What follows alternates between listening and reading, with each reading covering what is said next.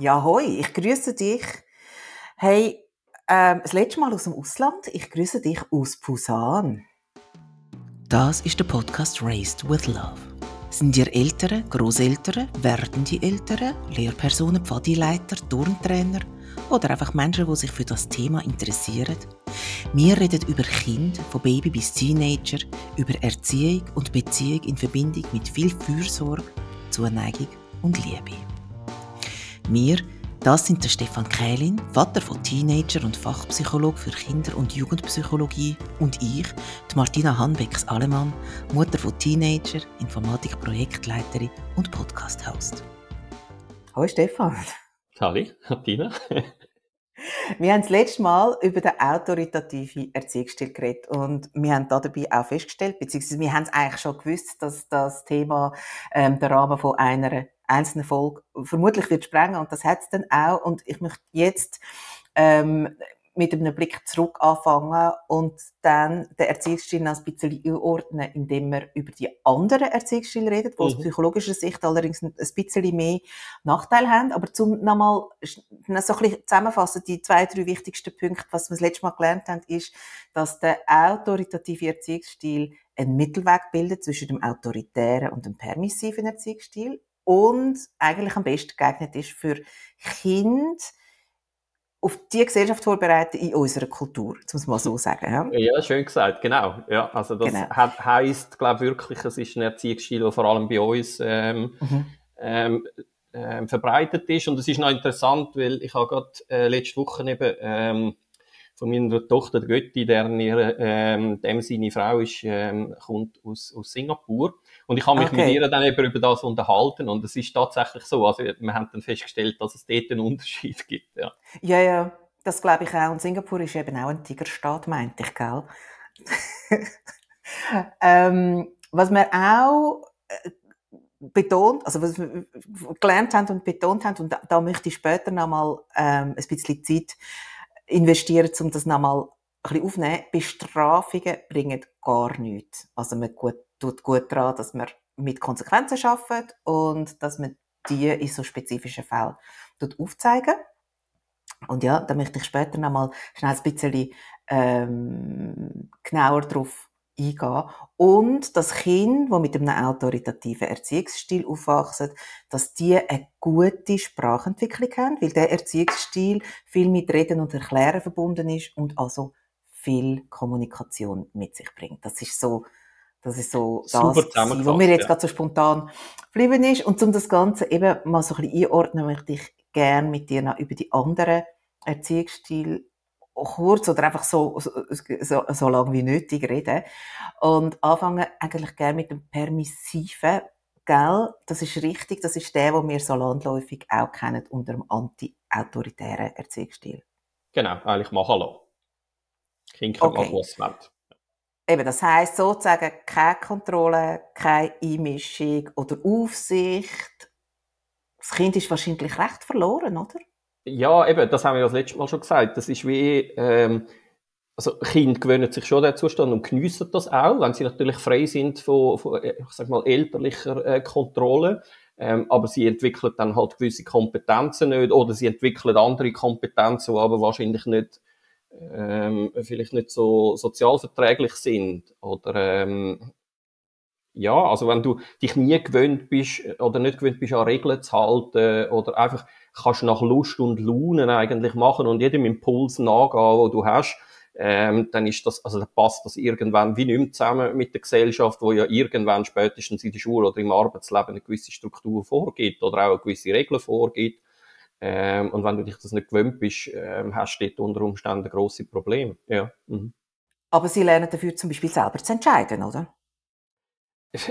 Ja, das, ja, das finde ich jetzt noch schwierig, ob das wirklich so ist. Weil eben nochmal, ja, sie entscheiden sich einfach permanent für ihre eigenen Bedürfnisse und für die Erfüllung von den eigenen Bedürfnissen. Und das ist ein bisschen die Frage, aber das ist ja nicht das, was wir meinen mit, entscheiden in einer Situation, weißt, wo, wo man verschiedene Faktoren muss berücksichtigen im, im Sinn von einer, von einer logischen, rationalen Entscheidung, sondern, also das würde ich nicht sagen, sondern es ist vor allem, äh, ich entscheide mich für mich und für die Durchsetzung äh, oder für das Erfüllen von meinen Bedürfnissen. Ja.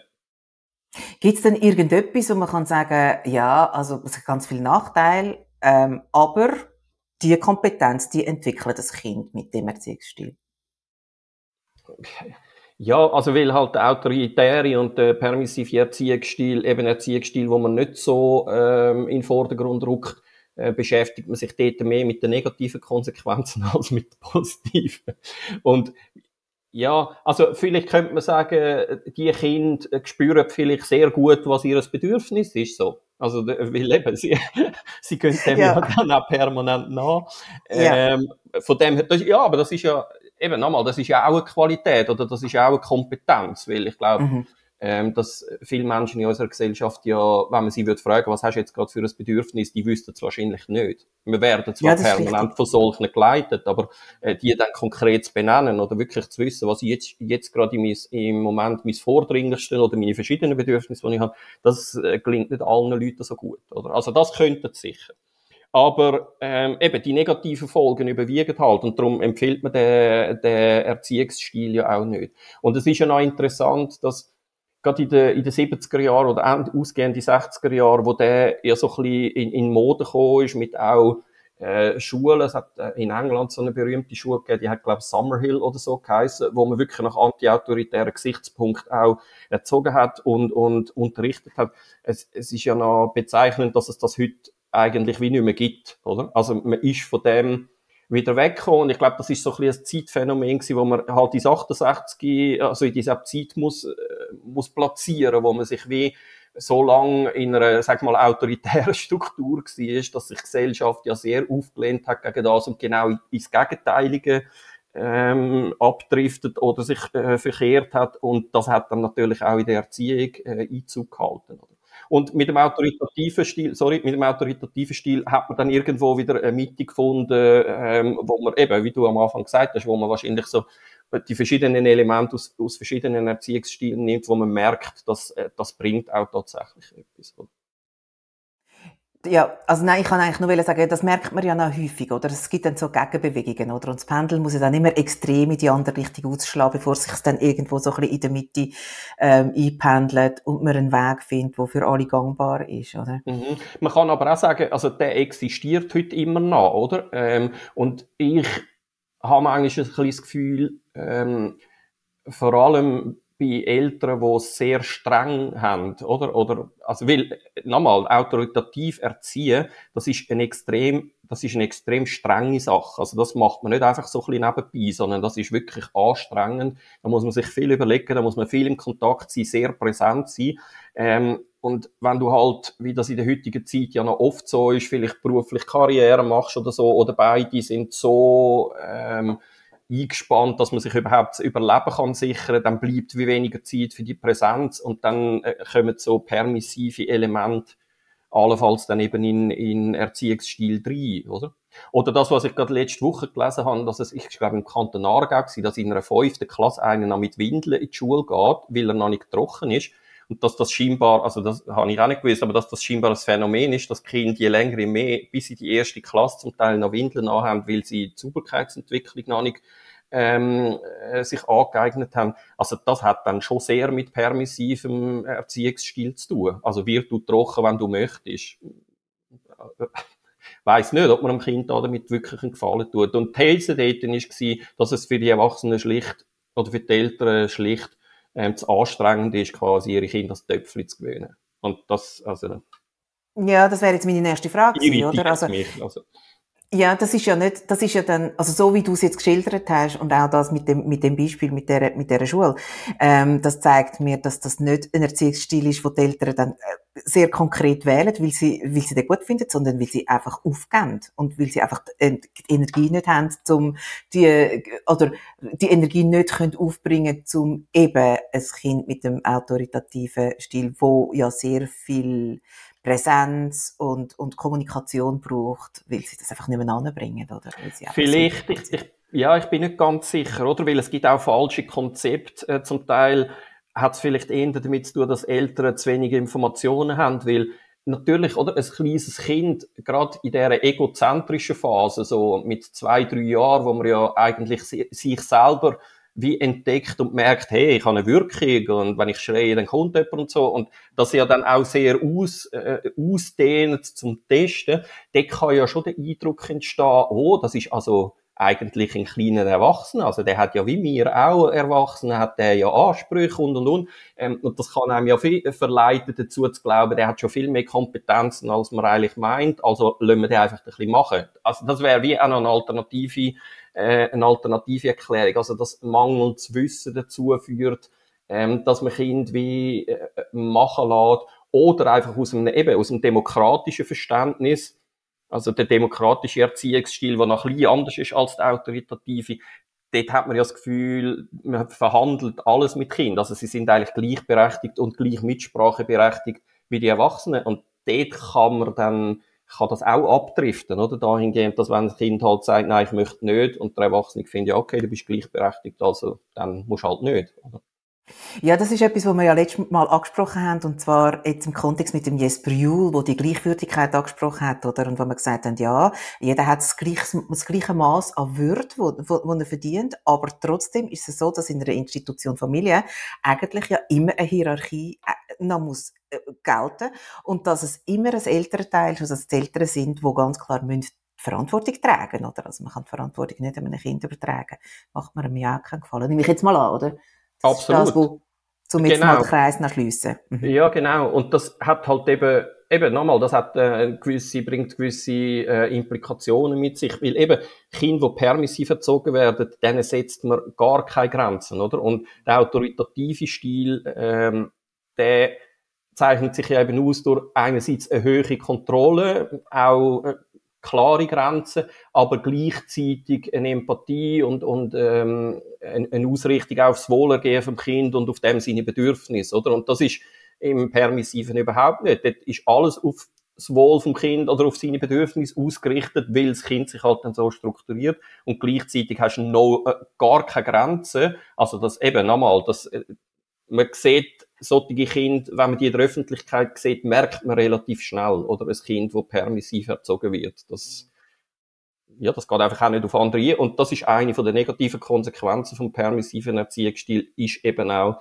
dass die so ein bisschen äh, Bindungsschwierigkeiten unter Umständen entwickeln, oder? Was gibt es sonst noch für ganz klare negative ähm, Konsequenzen aus dem Erziehungsstil heraus? Also ich kann mir auch vorstellen, dass die Frusttoleranz ähm, so, ein bisschen, so ein bisschen anders ist, oder?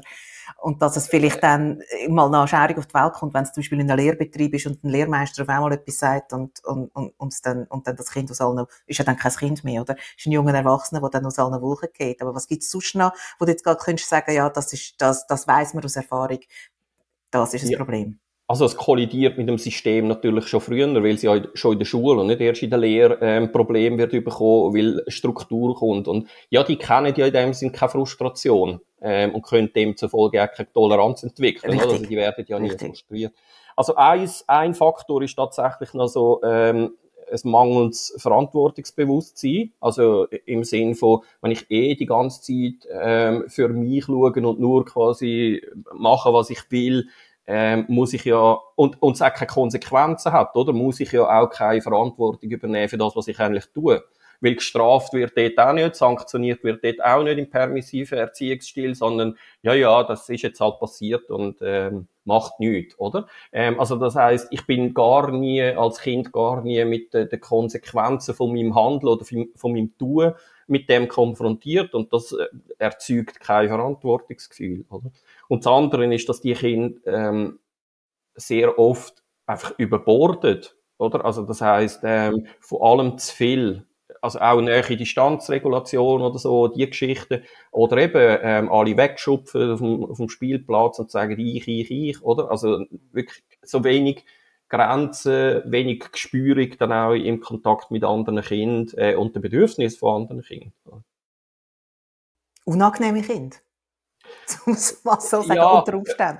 Ja. ja, und, und, ja, aber fieserweise, oder? Also, wenn man sagt, es ist ein, ein unangenehmes Kind, dann attribuiert man es als Kind und eigentlich müsste man es ja die Eltern attribuieren. Also, ich finde, das Kind kann nichts dafür, dass es permissiv erzogen wird, weil, nochmal, ähm, das hat einen harten Weg vor sich, wenn es permissiv erzogen wird unter Umständen und, also, die tun mir eher ein bisschen leid dann, weil die haben dann, die erfahren dann auf eine ziemlich brutale Art und Weise, irgendwann, ähm, dass die Welt nicht so funktioniert, wie sie sich das gewöhnt sind, oder? Und das ja, das kann ich mir vorstellen. Sie müssen dann auf die harte Tour lernen. He? Genau, mhm. ja. Können wir mal weitergehen zum Autoritären? Ähm, Erziehungsstil, wo ja wirklich ganz krasse Gegenteil ist. Also sehr viel Kontrolle, strenge Regeln, strikte Einhaltung gefordert, äh, auch äh, Bestrafung ähm, wird, glaube ich, auch sehr wenig begründet, sondern es ist dann einfach so, was macht das mit einem Kind? Genau, also es, es geht eben noch ein bisschen weiter, oder? Der autoritäre Erziehungsstil. Also es sind eben nicht nur klare Regeln, sondern es sind vor allem rigide Regeln, also einschränkende Regeln, ähm, wo zum Teil einfach auch vielleicht jeglicher Sinnhaftigkeit entbehren, so, oder der Satz, wenn man als Kind gefragt hat, warum und es ist darum, ist die Antwort von den Erwachsenen, dann weisst okay, jetzt sind wir im Autoritär. Im Auto, also es gibt keine Begründung, warum das so ist, sondern will ich sagen, ist es so. Oder? Ähm, ja, also das ist ein Erziehungsstil, der nicht wahnsinnig auf Bedürfnisse eben von den Kind eingeht. Ähm, also das heißt, es wird wie dann sind entweder die Bedürfnisse von den Erwachsenen wichtiger ähm, oder die Regeln. Also oder ähm, und die eigenen Bedürfnisse äh, vom Kind, die haben dann äh, wie nicht so Platz oder sind halt sekundär. Dann. Und was dort auch sehr oft noch der Fall ist, ist so eine gewisse Strenge, bringt auch, ich sag mal, so ein bisschen wenig Wärme und Zuneigung mit sich. Also das ähm, ist dann auch eher so ein bisschen äh, ähm, unter Umständen eine kalte Erziehungsumgebung. Und ja, zu was führt das? Also ähm, einerseits sicher zu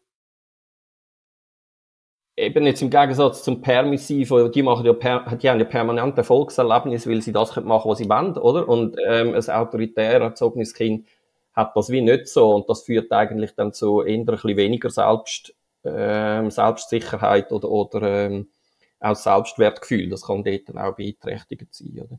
Sozialkompetenzen sind bei diesen Kindern eben auch nicht über alle Massen gut, ähm, weil eben wie soll ich sagen, eine, äh, eine Interaktion, die eben prägt ist durch eine Beidseitigkeit oder durch Bedürfnis von, von beiden Menschen, die entsteht ja wie nicht, wenn es immer ein Top-Down ist, also wenn immer der oben sagt, wie es ist, ähm, und auf meine Bedürfnisse wird keine Rücksicht genommen, dann entsteht auch wenig in der Interaktion. Ähm, und das ist auch schlecht für das Entwickeln von Sozialkompetenzen, oder? Also, und ähm, die Kinder haben eher Mühe, Entscheidungen zu fällen, ähm, weil die werden ja sehr oft gefällt für sie, oder? Also, und nochmal, wenn du halt nicht erklärst, warum etwas so ist, dann äh, gewöhnst du dir auch nicht einen Modus an, wo du über etwas drüber nachstudierst. Also, ja, wenn immer einfach die Antwort kommt, du machst jetzt das so, ja, dann muss mhm. ich auch nicht studieren, warum ist das eigentlich so, weil begründet wird es eh nicht. Ähm, äh, ja, aber wie soll ich dann, wenn ich losgelöst von dieser Struktur ähm, mich dann selbstständig in der Gesellschaft muss bewegen. Wie soll ich eine Entscheidung fällen? Bis jetzt hat mir das immer irgendjemand abgenommen oder hat gesagt, was gut für mich ist. Und wie soll ich wissen, was gut für mich ist, wenn ich dann auf mich allein gestellt bin? Es ist aber eigentlich jetzt noch interessant, also jetzt, wo du, wo du ähm, erzählst, wie, wie auch Eltern sind, die so einen Erziehungsstil pflegen, ähm, fällt mir auf, oder ich habe so wie das Gefühl, die Ursachen könnten ja aber ganz ähnlich sein. Also wenn du sagst, ja, wenn ein Kind fragt, warum, und die Antwort ist darum, dann kann das ja genau gleich sein, dass, da, dass die Eltern einfach keine Energie haben, um das zu erklären und irgendwie finden, ich gehe den Weg vom geringsten Widerstand, der ist für mich, je nachdem, wie die Eltern eben geartet sind, dann eben nicht der Permissiv, sondern der sehr autoritär, der sagt, okay, ich will einfach kein Widerreden, sondern ich möchte es einfach so und ich ersticke, ersticke jede Form von, von Diskussion und Konflikt einfach gerade im Keim.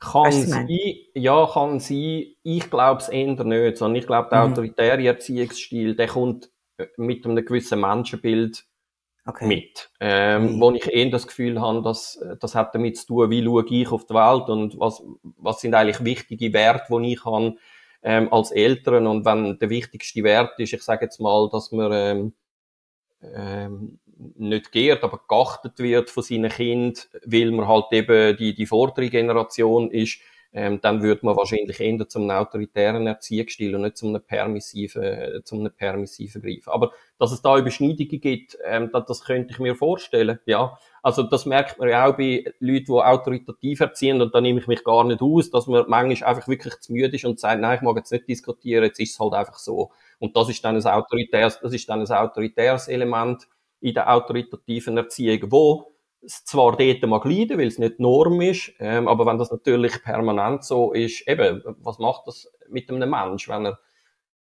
ja, da können wir anknüpfen dort, wo wir das letzte Mal gesagt haben, oder? Autor autoritäre Regime oder autoritäre Staaten, wie funktioniert dort der Mensch? Was, was getraut sich der und was nicht? Oder muckt der auf? Wahrscheinlich eher nicht, weil er weiß genau, wo er landet, wenn er aufmuckt. Also kann man ein bisschen beobachten, oder? Ähm, in diesen Staaten, wo, wo ein, Autor ein autoritär geführt wird, wie es den Leuten dort geht. Und das ist bei Kindern eigentlich genau das Gleiche. Ah, da ist noch spannend. Ich hatte mal einen Chef gehabt, wo, wo das ganze Team, also wo eigentlich, er selber hat gar nicht viel gemacht, sondern er hat uns einfach micromanaged, oder? Mhm. Und dann merkst du ja relativ gut, selbst bei Erwachsenen, wenn ihnen alles vorgegeben wird, dann hören sie irgendwann auf denken, oder? Und so funktioniert ja das wahrscheinlich genau gleich mit Kind. Und genau. ist es aber so, dass es wirklich, dass man kann davon ausgehen, Kinder, die autoritär erzogen werden oder, oder, oder äh, größtenteils autoritär erzogen werden, die haben die Kompetenzen am Schluss nicht? Oder ist es dann schon auch noch eine Frage von der, von der, von, von der Persönlichkeit vom Kind, ob es das entwickelt oder nicht? Auf jeden Fall. Also das, ähm, oder also äh, Resilienz, sage ich jetzt mal, also so eine Widerstandsfähigkeit, die kann man, also da gibt es ganz viele Einflussfaktoren und natürlich sind Erziehungsberechtigte äh, oder nähe Personen ein wichtiger Faktor in der Resilienz, aber es gibt auch andere Resilienzfaktoren, vom, die außerhalb vom Elternhaus sind. Ähm, ja, das ist, also das, das würde ich nicht ausschließen, aber die Wahrscheinlichkeit ist wahrscheinlich abgesetzt, oder? Also das heißt, ähm, wenn du dich, ja, also du musst ja dann dich auch getrauen, andere Erfahrungen zu machen. Und ich finde das noch interessant, weil das, äh, wenn man sich ein bisschen beschäftigt mit äh, zum Beispiel Leuten, die aus, aus Sekten aussteigen oder, aus sehr rigiden, ähm, äh, autoritär religiösen Strukturen aussteigen, oder? Die sind am Anfang also die finden sich überhaupt nicht zurecht in der Welt und das hat natürlich klar, also wenn du sehr abgeschottet gelebt hast, ist das völlig klar, aber das hat auch damit zu tun, dass die Möglichkeiten gar nicht sehen, wo man eigentlich hat in dieser Welt und sich wie nicht getraut, ähm, das bis zu einem gewissen Grad äh, das, das, das anzugehen oder das auszuleben, weil sie so eingeschüchtert sind durch die, durch die Autorität, äh, dass sie gar nicht für möglich halten, dass das könnte sein, dass mir das erlaubt ist, ähm, außerhalb von dieser rigiden Struktur, oder? Und darum, okay. ich, ich bin nicht so sicher. Also eben nochmal die Schule, zum Beispiel, wenn du dann, ich sag mal, auf eine sehr wohlwollende Lehrperson triffst, wo, äh, wo einen, einen warmen Stil hat und sehr zugänglich ist, ähm, ist da sicher etwas korrigierbar. Aber es ist nicht zu vernachlässigen, was in den ersten vier, fünf Jahren im Elternhaus passiert. Das ist schon ziemlich determinierend ähm, für das, was nachher stattfindet. Oder? Also dort, äh, da kann man sicher noch korrigierend, äh, sag ich mal, ähm, etwas machen, aber ähm, das ist schon, also ich würde jetzt nicht gerade sagen Hirnwäsche, oder? Das wäre jetzt ein bisschen zu krass formuliert, aber es geht so ein bisschen in die Richtung, weil das ist einfach, also du wachst in einer Struktur auf und du glaubst ja als Kind, du musst ja glauben, das ist die Realität ähm, und das ist sie dann halt für dich auch, oder? Ich habe jetzt mal noch ein bisschen eine heikle Frage ähm, wo jetzt gerade so ein bisschen auf, äh, äh, bei mir.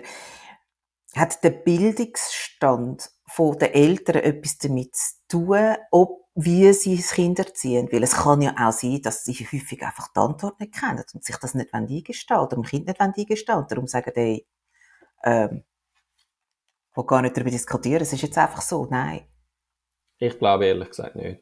Okay. Ja, aber das also, ist ja also, gut. Also, das ist ja nicht, Ich, ich kann es nicht begründen, ja. das ist wirklich nur ein mhm. Gefühl. Aber also, ich habe ich, ich hab ja viele Eltern gesehen in den 19 Jahren, wo ich jetzt Schulpsychologe bin. Und ja. ähm, das, m also, gell, permissiven Erziehungsstil, der ist sehr oft bei sehr bildungsnähen Eltern ähm, verbreitet und eben nicht bei, bei bildungsfernen Dort der Permissive, ja. Ja, der Permissive, ja, aber der ist ja fürs Kind unter Umständen genauso schädlich wie der Autoritär, oder? Absolut. Also, weißt, und von dem her ja, kann klar. ich, äh, nein, da würde ich jetzt nicht sagen, dass das äh, von der Bildung abhängig ist, ähm, weil ich habe eher das Gefühl, es hat mit Persönlichkeitsfaktoren zu tun. Und das hat natürlich dann schon auch mit dem Bildungsstand oder der Struktur, wo du herkommst, etwas zu tun. Das ist klar. Aber es gibt sehr warmherzige Leute, wo, wo bildungsfern sind ähm, und die werden ihre Kinder garantiert eher autoritativ, einfach natürlich autoritativ, ohne sich das unter Umständen zu überlegen. Aber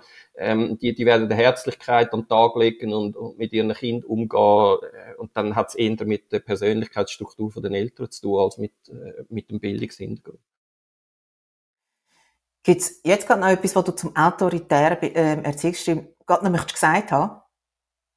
Nein, ist gerade gut. Weil dann gehe ich nämlich weiter und ich habe, irgendwo, ich das, wo ich mich vorbereitet habe, gesehen, es gibt noch einen vernachlässigenden. Genau, den gibt es auch noch, ja. Genau. Und ähm, also ich habe nur, als ich nachgelesen habe, was es ist, also man redet von einem vernachlässigenden Erziehungsstil, wenn die elterliche Fürsorge wirklich fehlt, also kein Wärme, Zuneigung, wenig Kommunikation, wenig Interesse und äh, insbesondere, und das hat mich ein erschüttert, also Grundversorgung, wie eine medizinische Versorgung, Kleidung, Ernährung, äh, schon dort hapert Und ich habe dann auch so gedacht, ja, aber das ist jetzt einfach ein Fall für KESP, oder? ja, nur die Schwierigkeit ist halt, wer merkt ähm, und wie früh oder wie spät merkt man es. Äh, ja, ist es natürlich, das ist so. Und dort muss man wie sagen, auch das kann ich nicht ähm, mit Studien belegen oder so, aber ähm, dort sind die Wahrscheinlichkeit, dass Eltern zum Beispiel, die eine psychische Erkrankung haben ähm, und gar nicht die Präsenz können aufbringen, äh, aufbringen, weil sie über weite Strecken zum Beispiel depressiv, ähm, depressiv sind oder so, oder eine Persönlichkeitsstörung haben, ähm, äh, dort ist das wie, also das, kannst du ja wie nicht ja, das ist dann einfach so, oder? Und dort, äh, ich würde jetzt nicht, überhaupt nicht sagen, dass alle, die vernachlässigen Erziehungsstil haben, quasi eine Störung in dem Sinn haben, aber dort würde es wie erklären, oder? Also wenn du ähm, eine postportale Depression hast, ähm, dann kannst du dich dann musst du dich zuerst um dich selber und das ist schon anstrengend genug und dann magst du gar nicht dich um das Kind kümmern. Und dort ist es ja gut, dass wir mittlerweile gute Einrichtungen haben, wo Mütter mit Kind ähm, können, Therapie bekommen und das Kind eben dann durch andere Personen wie ähm, gut reguliert wird. Weil das ist genau das Problem im vernachlässigen Erziehungsstil, oder? Also wenn das andauert, schon von Geburt an, dann fehlt diesen Kind extrem viel, unter anderem eben auch die Regulation von den eigenen Gefühlen. Ähm, und das ist, das ist äh, ganz schlimm. Die, die entwickeln dann auch nicht das wahnsinniges Sicherheitsgefühl, oder? Also das ist ja etwas, wo da kommen wir vielleicht beim autoritativen Stil nochmal dazu. Sicherheit ist etwas vom Wichtigsten, äh, was wir brauchen, wenn wir klein sind, oder? Ähm, und das hast du dann eben nicht. Also wenn niemand deine Gefühle reguliert, dann übermannen die dich einfach ähm, und du weißt nicht, was mit dir passiert. Und das ist eigentlich maximal verunsichernd und auch ja, lebensbedrohlich eigentlich. Vielleicht stirbst du nicht gerade dran, aber es fühlt sich unter Umständen für das Baby äh, so an. Oder? Ähm, und ja, natürlich ist das ein Fall für Kesp, aber eben, ähm, oder das sind dann vielleicht Leute, die auch irgendeine Kontrolle beim Arzt schleifen lassen, dann sieht auch kein Kinderarzt das, die Hebamme hat es vielleicht mal noch gesehen, wenn sie eine haben. Und dann gibt es einfach ein Loch, wo, ich sag mal, der Staat äh, oder die Institutionen keine Möglichkeit haben, in ein familiäres System hineinzusehen. Und dann im Kindergarten, dann kommt zum ersten Mal eine Möglichkeit. Und dort passiert das halt dann eben noch, eben noch häufig, dass man dann zum ersten Mal merkt, weil man halt sieht und das Kind dann einfach immer im Winter mit dem Flipflop kommt und einem T-Shirt, dass da etwas nicht stimmt, oder? Aber auch da wieder, also da ist, ich sag mal, viel Zeit vergangen und unter Umständen viel Schaden angerichtet, bis man kann korrigierend eingreifen. Und das, das ist die Schwierigkeit. Aber wenn ich das nachgelesen habe, habe ich gesagt, also das ist ja jetzt ganz sicher nicht ein Erziehungsstil, wo Eltern für, äh, bewusst wählen, oder? Also gehe ich da richtig in der Annahme, eben, dass da eine Erkrankung, oder zum Beispiel eine Suchterkrankung in aller Regel dahinter ist und, und dass das nicht irgendeine absichtliche ähm, Form ist, wie man sein Kind möchte erziehen. Also das sehe ich schon richtig, oder? Ja, also ich glaube vorsätzlich, das würde ich auch sagen, vorsätzlich erzieht niemand sein Kind so, aber ähm, es muss nicht eine Suchtthematik oder eine Erkrankung da sein. Es kann schlussendlich auch einfach aufgrund von der Umstände sein, dass man keine andere, also, wie soll ich sagen? Oder es hat ja auch damit zu tun, wo wir herkommen, wie wir selber aufgewachsen sind. Ähm, dort, dort lehrst du ja auch etwas darüber, wie man Kinder erzieht oder was für ein Erziehungsstil dass man pflegt. Und dort muss man ja dann ein, gewisses Maß an Reflexionsfähigkeit haben, um wie merken, das ist wahrscheinlich nicht gut gewesen, wie ich aufgewachsen bin und wie mache ich jetzt das äh, dass das bei meinen Kindern anders ist. Das ist wie ein Weg, oder? Also, dass man über die Selbsterfahrung und über ähm, allenfalls Therapie oder so sich wie etwas anderes aneignet. Und das andere sind dann zum Teil einfach Lebensumstände, sozioökonomische, wo die Eltern so dermaßen mit sich selber beschäftigt sind oder mit dem Überleben, sage ich einmal, dass wir halt eben für, für Kind nichts mehr übrig bleibt, oder? Also an Zeit, an, an Wärme oder, oder wie auch immer. Aber ja, Erkrankungen und Sucht sind dort sicher ein Faktor, wo, wo nicht zu vernachlässigen ist. Ja.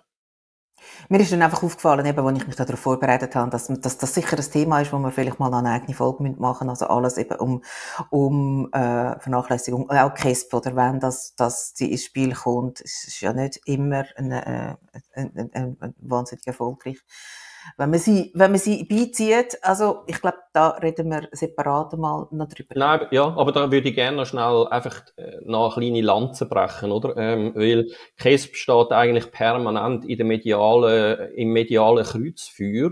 Ähm, und ich kann einfach sagen, bis KESB irgendetwas verfügt, in den Fällen, wo ich drin bin, das geht extrem lang. Ähm, also das heißt da ist früher, bevor es KESP gegeben hat, der Sozialdienst äh, von der Gemeinde unter Umständen viel schneller drin, ähm, als das heute mit diesen Abklärungsverfahren ist. Und das wirft ich der KESP nicht vor. Man macht das sauber, oder?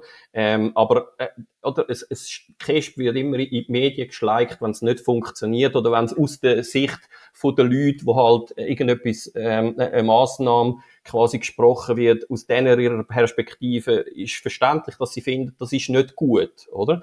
Ähm, aber in meiner Erfahrung, ganz ehrlich gesagt, habe ich eher das Gefühl, es wird zu wenig, gerade bei solchen Geschichten geht es eigentlich eher zu lang und es wird wie zu wenig ähm, hart ähm, äh, interveniert und jetzt eben, jetzt kann man sagen, weiß ja nicht warum, ähm, vielleicht ist Kesp da, sitzen sie gibt auch ein bisschen weg dem medialen Druck halt ein bisschen anders geworden, das weiß ich alles nicht, aber also ja, also ich, ich finde, die machen im Großen und Ganzen, so wie ich das kann beurteilen, und es ist ja nicht überall gleich, oder, machen die eigentlich eine gute Arbeit und das ist ein wichtiger, es ist ein wichtiger Punkt. Die machen nicht einfach, was sie wollen, oder? Also da, das von der Willkür bei der Cash, das, das kann ich nicht nachvollziehen.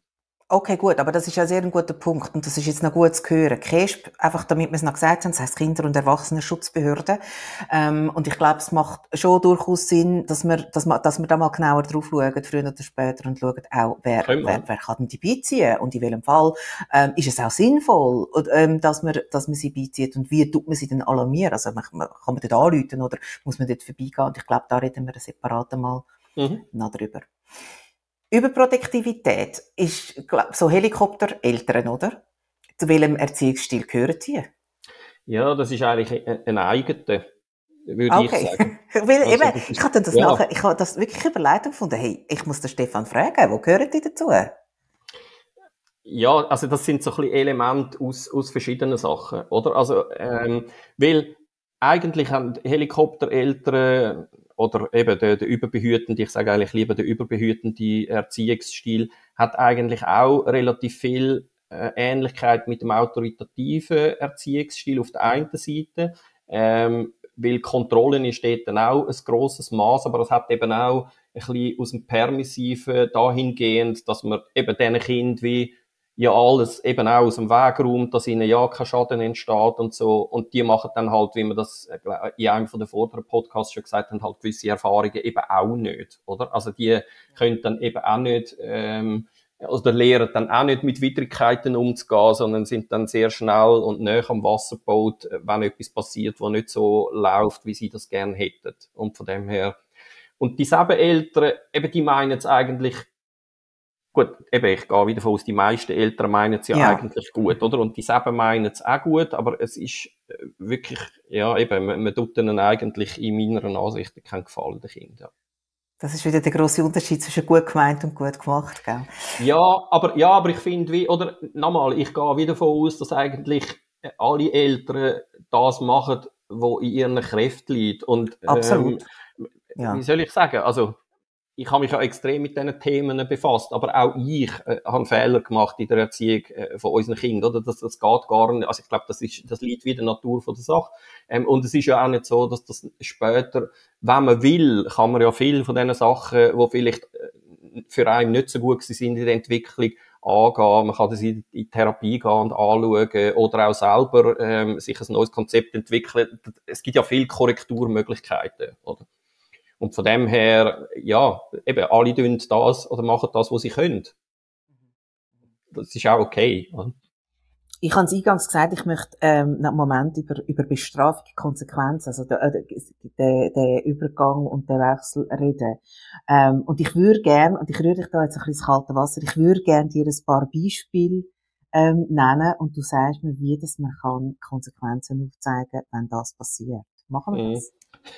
Ich weiß nicht, wir schneiden es dann aus nachher. Aber nein, wir machen, wir machen es, ist kein Problem. Aber darf ich noch genau. einen Satz sagen? Weil du hast einleitend ja. am Anfang gesagt, Strafe bringt nichts. Und das würde ich modifizieren, der Aus, die, die Aussage. Das, Strafe, ja. Strafe bringt auf jeden Fall etwas, aber nicht ja. das, was man beabsichtigt. Oder? Also Strafe bringt einfach ähm, Konsequenzen mit sich, wo unter Umständen gravierender sind als das, was man mit der Strafe korrigieren will. Und darum, mhm, mhm, ähm, man erreicht mit Strafen ähm, das Ziel schon. Also das ja, das heißt, stimmt, das haben wir das letzte Mal miteinander eben, besprochen. Also, das, stimmt, das, das habe ich falsch formuliert. Aber, ja. aber das ist wie das Gleiche, oder? Das mhm. Kind, es wird ihm dann einfach eine Strafe aufgezwungen, es hat keine Chance, sein Verhalten zu modifizieren, außer es pariert. Also, die Eltern sagen einfach, wir wollen es so, und wenn nicht so, dann wirst du halt gestraft, oder? Aber warum? Dass es Sinn macht, sich so zu verhalten. Über das wird nicht geredet.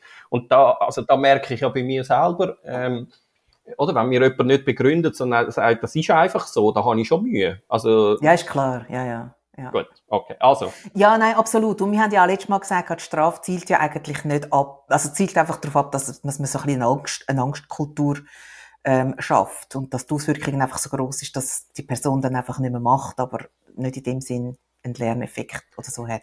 Genau, und jetzt äh, muss ich, ich, ich würde gerne noch einen zweiten Satz vorne reinschieben, und zwar, was die autoritative Erziehung. Du hast ja das letzte Mal, wie gesagt, das habe ich noch schön gefunden, also kann man Kinder eigentlich gar nicht erziehen, oder? Und ich habe ja spontan einfach Ja gesagt. Also nein, habe, nein, habe ich gesagt, man kann nicht, oder?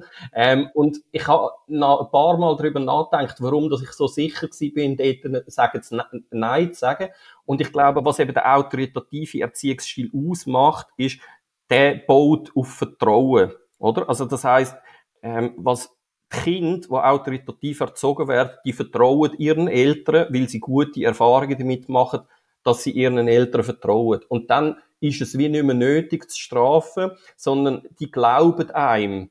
Und zwar nicht, weil man es eben mit Autorität durchsetzt, sondern weil sie gute Erfahrungen gemacht haben in der Vergangenheit, glauben sie einem, dass das, was man sagt, wirklich stimmt und dass es, äh, dass es okay ist, oder? Und darum, also das ist der große, das ist der große Pluspunkt für mich am autoritativen Erziehungsstil und das sagt eben auch die Espriol, es ist eigentlich Beziehungsgestaltung. Und wenn Kind eine vertrauensvolle Beziehung zu einen Eltern haben, dann mag es extrem viel leiden. Und, oder ich, ich kann noch schnell ein Beispiel machen. Wir haben einmal am Familientisch, wo meine Kinder noch, ich weiß nicht, vielleicht drei und fünf sind, ähm, haben ihre Mutter und ich miteinander diskutiert bin Nacht und sie haben die ganze Zeit reingeschwätzt und wir hätten eigentlich etwas besprechen und dann habe ich gesagt, stopp! Habe auf äh, Mutter deutet und habe gesagt Chef, habe auf mich deutet, habe gesagt Chef und dann auf die beiden Kinder nicht Chef, nicht Chef, oder? Und jetzt würde man sagen, uiuiui, das ist ja ein autoritärer, also du kannst nicht sagen, du bist der Chef da.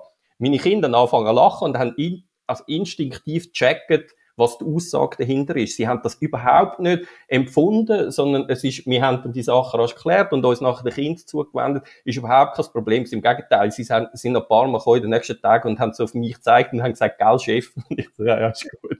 Also, nochmal zum Sagen, oder? Also das mag, und dann mag es eben auch mal einen autoritären Satz leiden, weil sie ein Grundvertrauen haben, dass du nichts Böses ihnen willst, sondern dass du eigentlich gut mit ihnen meinst und dass sie geachtet werden ihrer Integrität und dann ist das auch gar nicht so schlimm, oder? Aber das ist der große Benefit vom autoritativen Erziehungsstil.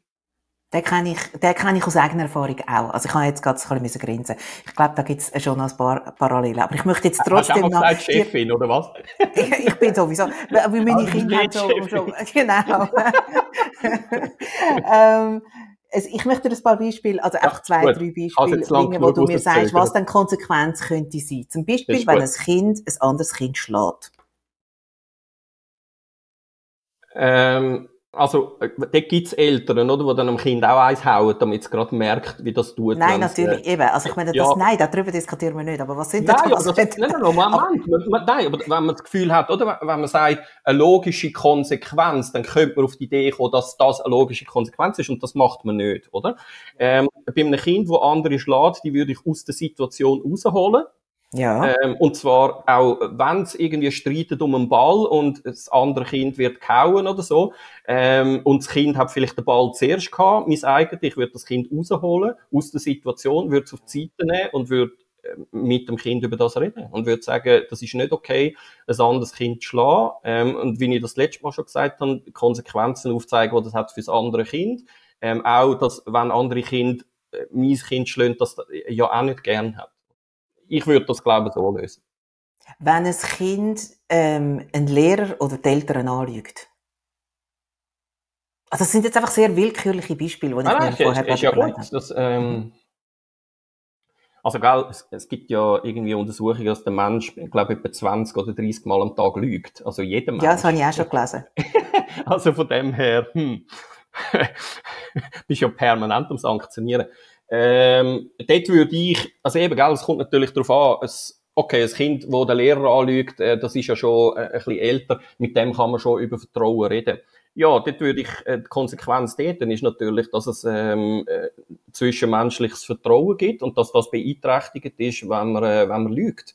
Ähm, und ich würde das auf die, auf die Stufe heben. Und wieder, auch wieder erklären, was halt der Effekt ist beim Gegenüber, was passiert, wenn ich erfahre, dass mich angelogen wird, was das mit mir macht, ähm, auf der einen Seite und auf der anderen Seite, dass ähm, ähm, authentisch oder, oder ehrlich sein ähm, ein, ja, ein Fundament ist eigentlich von einer, von einer Beziehung und von, und von Vertrauen und dass das halt beeinträchtigt wird, wenn man, äh, wenn man lügt, oder?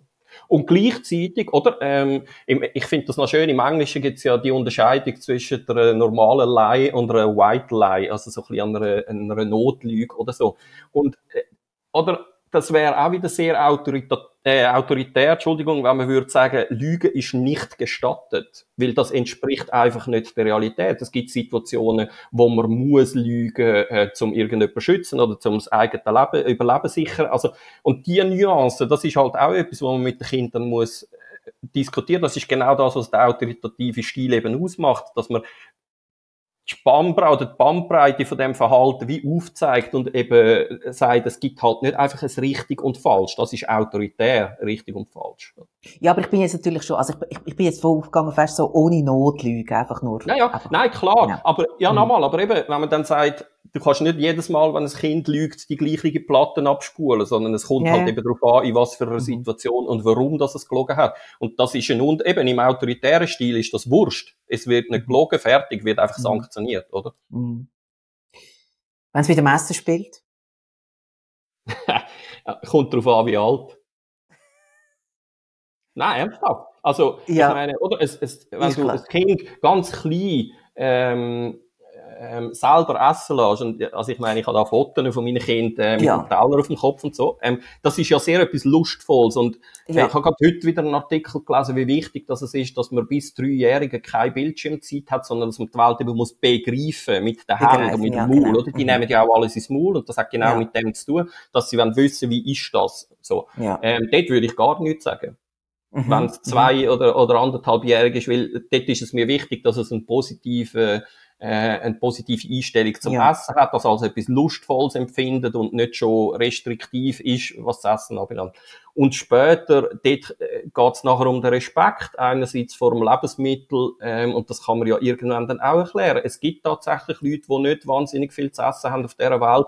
Und ja, das hilft denen nicht, wenn ich nicht mit dem Essen spiele, das ist mir auch klar. Aber es äh, es gibt einen gewissen Respekt diesen Leuten gegenüber, auch den Menschen gegenüber, die das Essen produzieren, zum Beispiel, die arbeiten, damit wir etwas zu essen haben.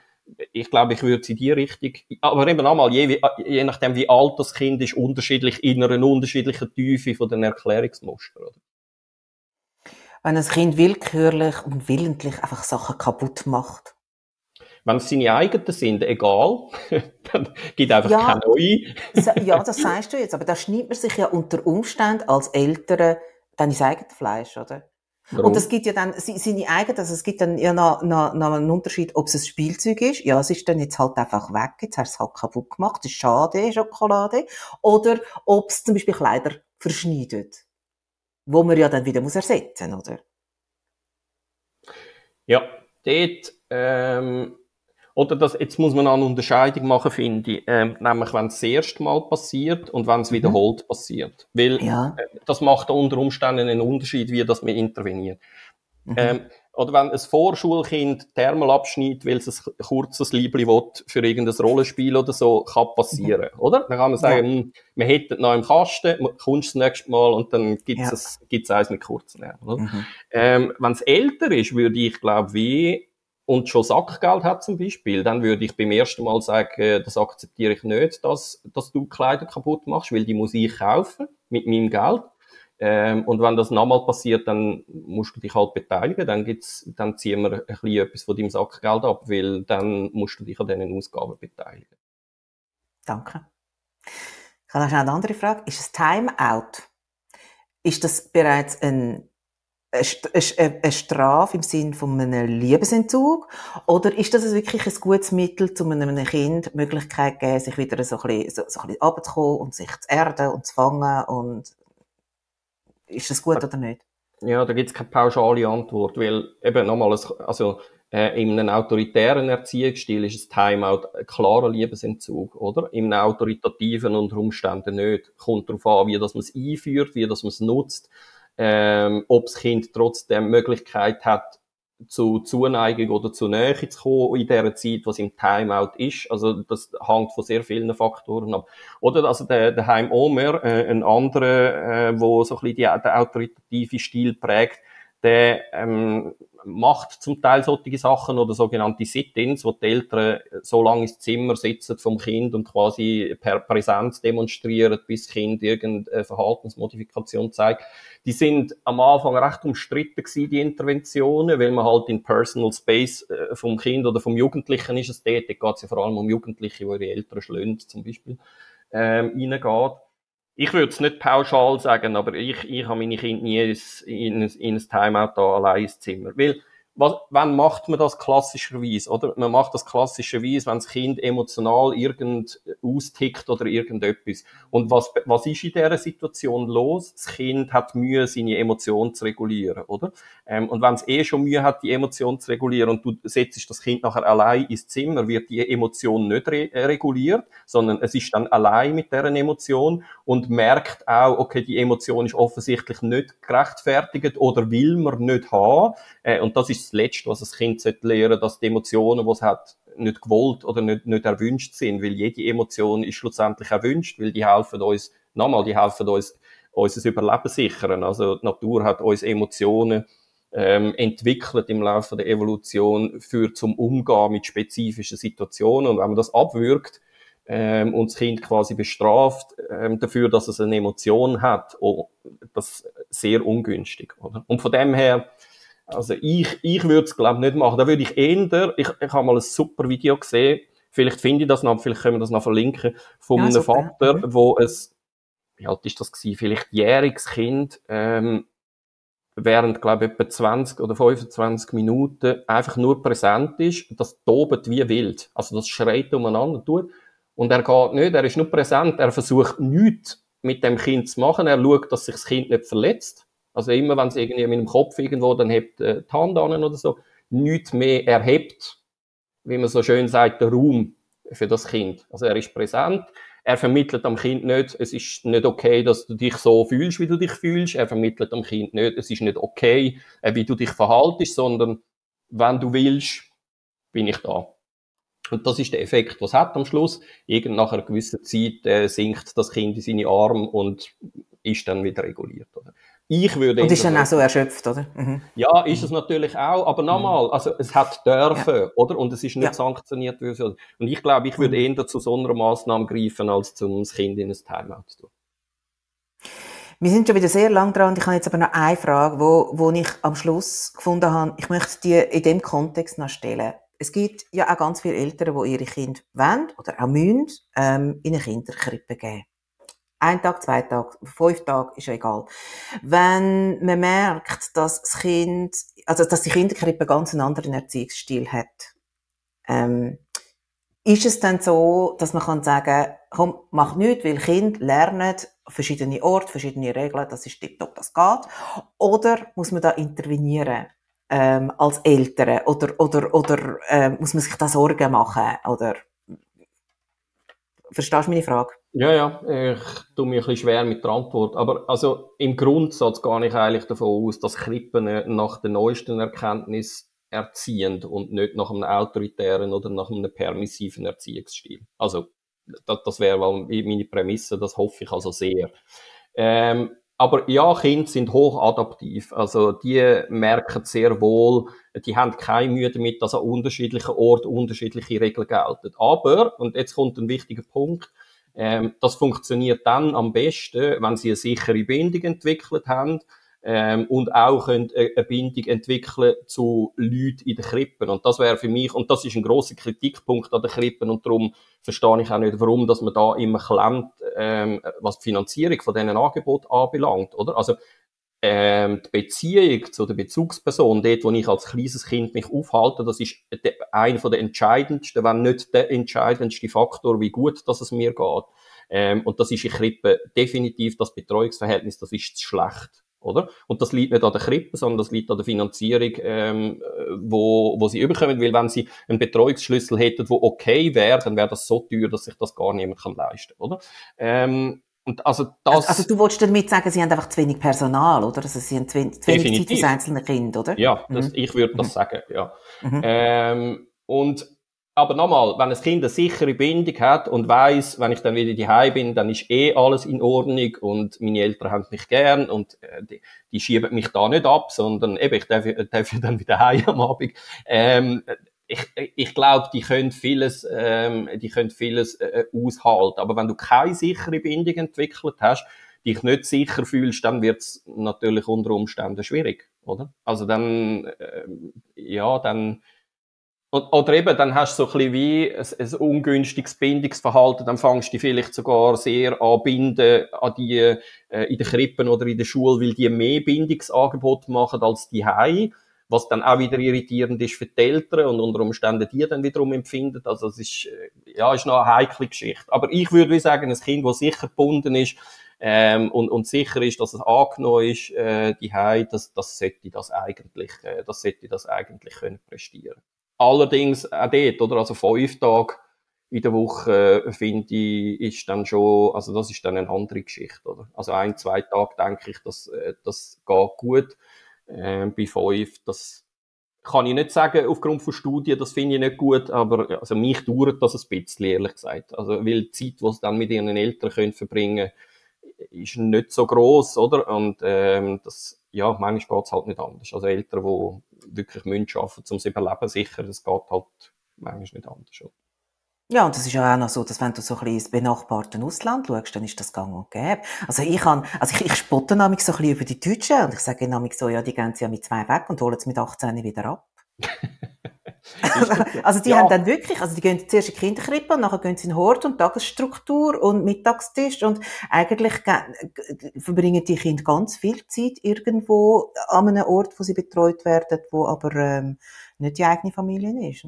Ja, aber nochmal, also das ist ja in Skandinavien ist das ja auch so, oder? Und dort ist es ja eigentlich noch extremer, weil man dort ja ähm, sehr auf Vereinbarkeit von Familien und Beruf äh, schaut. Und ja, aber dort macht man es dann eben auch anders, oder? Dort gehst du deine Kinder am Abend am 4 Uhr holen, nicht um 6 Uhr oder irgendwann, sondern am 4 Uhr ist dann Arbeitsschluss ähm, und dann sind die Eltern aber auch entlastet. Und das ist dann eine mhm. ganz andere Geschichte, weil dann haben sie nachher die Hause bis Kind ins Bett gehen, gleich nochmal irgendwie vier Stunden Zeit, ja. wo man als Familie kann, äh, das Leben geniessen. Aber die Kinder, die äh, in die Krippe gehen, dann kommen sie um sechs Uhr heim und äh, eine Stunde später gehen sie ins Bett, das ist dann ein bisschen eine andere Geschichte. Oder? Und ich weiß ehrlich gesagt nicht, wie es in Deutschland ist, aber in Skandinavien ist es, glaube ich, schon so, dass Betreuungsstrukturen und auch das Betreuungsverhältnis anders ist als, äh, als bei uns in der Krippe. Mhm. Ja, das weiß ich überhaupt nicht. Also ich bin da ganz, äh, ich habe wirklich keine Ahnung, müsste man sich mal aber, erkundigen. Aber auch, ja, aber auch der Hort, also, ähm, oder Tagesschule, also das ist natürlich dann, da kenne ich Kinder, die haben das super cool gefunden, weil da erlebst du ja, natürlich ja. dann auch viel und so. Also es ist ja überhaupt nicht so, dass das nur negative Konsequenzen mhm. hat, auch ein Krippe nicht. Also da, da gibt's ähm, die können ja zum Teil, ich sehe sie amigs da, bei uns im Quartier gehen sie ein kleines Perkli oder so, laufen im Quartiernamen und, und die Kinder mhm. wirken in der allermeisten Zeit eigentlich relativ happy, wenn ich sie sehe, oder? Und dann können sie sendeln und weiss ich was. Das ist ja, unterscheidet sich ja dann nicht gross äh, vom äh, Nachmittag oder vom Morgen, wo es bei den Eltern sind. Äh, aber nochmal, sie müssen sich halt sicher und geborgen fühlen. Und wenn das der Fall ist, auch in der Krippe, ich glaube, dann ist das nicht so ein Thema. Gut, danke vielmals. Wir sind schon wieder ewig dran und wir hören uns erst in zwei Monaten wieder, weil ähm, der Sommer vor der Tür steht und wir beide in die Ferien gehen, nicht miteinander, aber ähm, zur gleichen Zeit. Zur Glaub, gleichen Zeit, sozusagen, ja. genau, ja, ja. Mhm. Und ja, darum, ähm, ja, hören wir uns in zwei Monaten wieder und bis dann, danke vielmals. Danke dir, schönen Sommer. Du, das wünsche ich dir auch, merci. Tschüss. Wir freuen uns immer über Fragen und oder Feedback. Man kann mit uns Kontakt aufnehmen über die verschiedenen sozialen Medien, ein Mail schreiben auf info at racedwithlove.ch oder auf YouTube gerade direkt unter der Folge. Wir zwei gehen jetzt, wie erwähnt, zuerst mal in die Ferien und machen eine Pause. Wir hören uns Ende August wieder, dann mit dem Thema Konstruktivismus, warum ich die Welt anders sehe als du. Habt eine gute Zeit.